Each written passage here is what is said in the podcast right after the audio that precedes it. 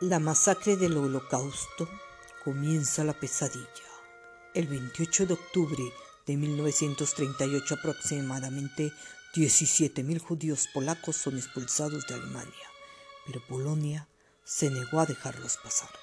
Herschel Grispan, un judío polaco de 17 años, radicado en París, Francia, ante esa situación decide, el 7 de noviembre de ese año, asesinar a Ernest Rath, un diplomático.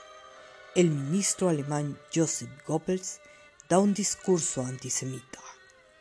En Múnich, los funcionarios nazis les ordenan a las tropas y a otras formaciones del partido que ataquen a los judíos y destruyan sus hogares.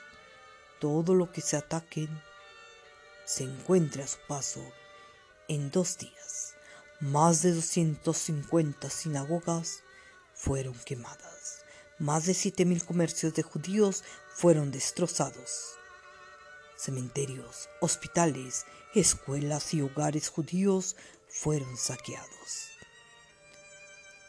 Duró hasta la mañana del 10 de noviembre y se conoce a esto como Kristallnacht, la noche de los cristales rotos.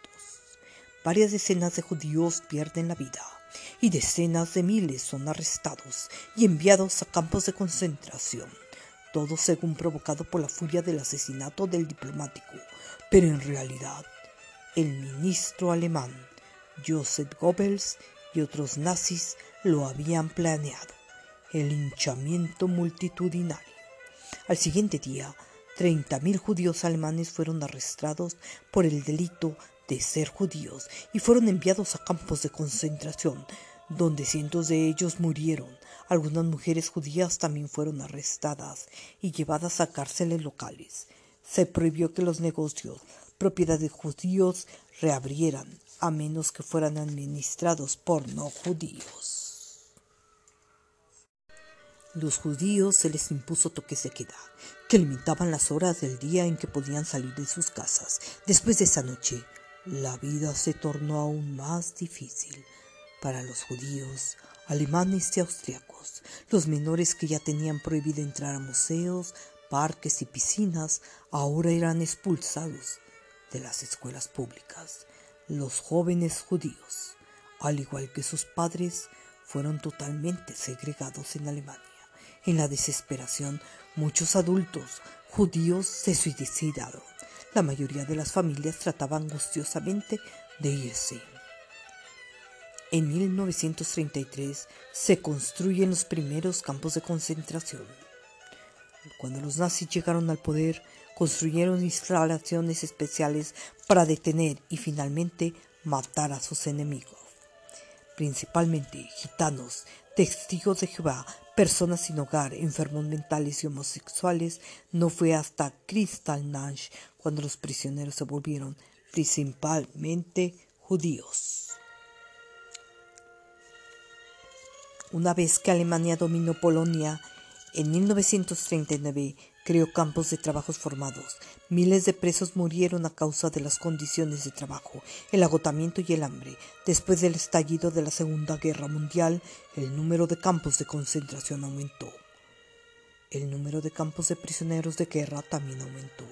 Los nazis trasladaron por la fuerza a los judíos de los guetos a los campos de concentración, en los cuales no les fue suficiente el maltrato.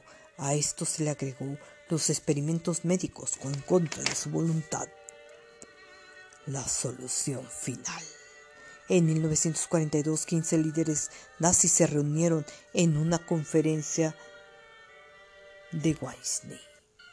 Decidieron que los judíos serían enviados a campos de exterminio, a las duchas, en lugar de salir agua del grifo, se enfrentaron a su muerte cuando el veneno gas Ciclón B se filtró a través de los cabezales de ducha para irlos sofocando. Según cifras de la ONU, hubo 23 campos principales entre 1933 y 1945 y durante el régimen nazi estableció otros 20.000 campamentos utilizados para trabajos formados, forzados. Esto fue el inicio de lo que sería una de las grandes historias de la inhumanidad en el mundo. Los campos de concentración y exterminio son un claro ejemplo de cómo el racismo, la xenofobia pueden llevar a cometer actos cuyo grado de crueldad es indescriptible.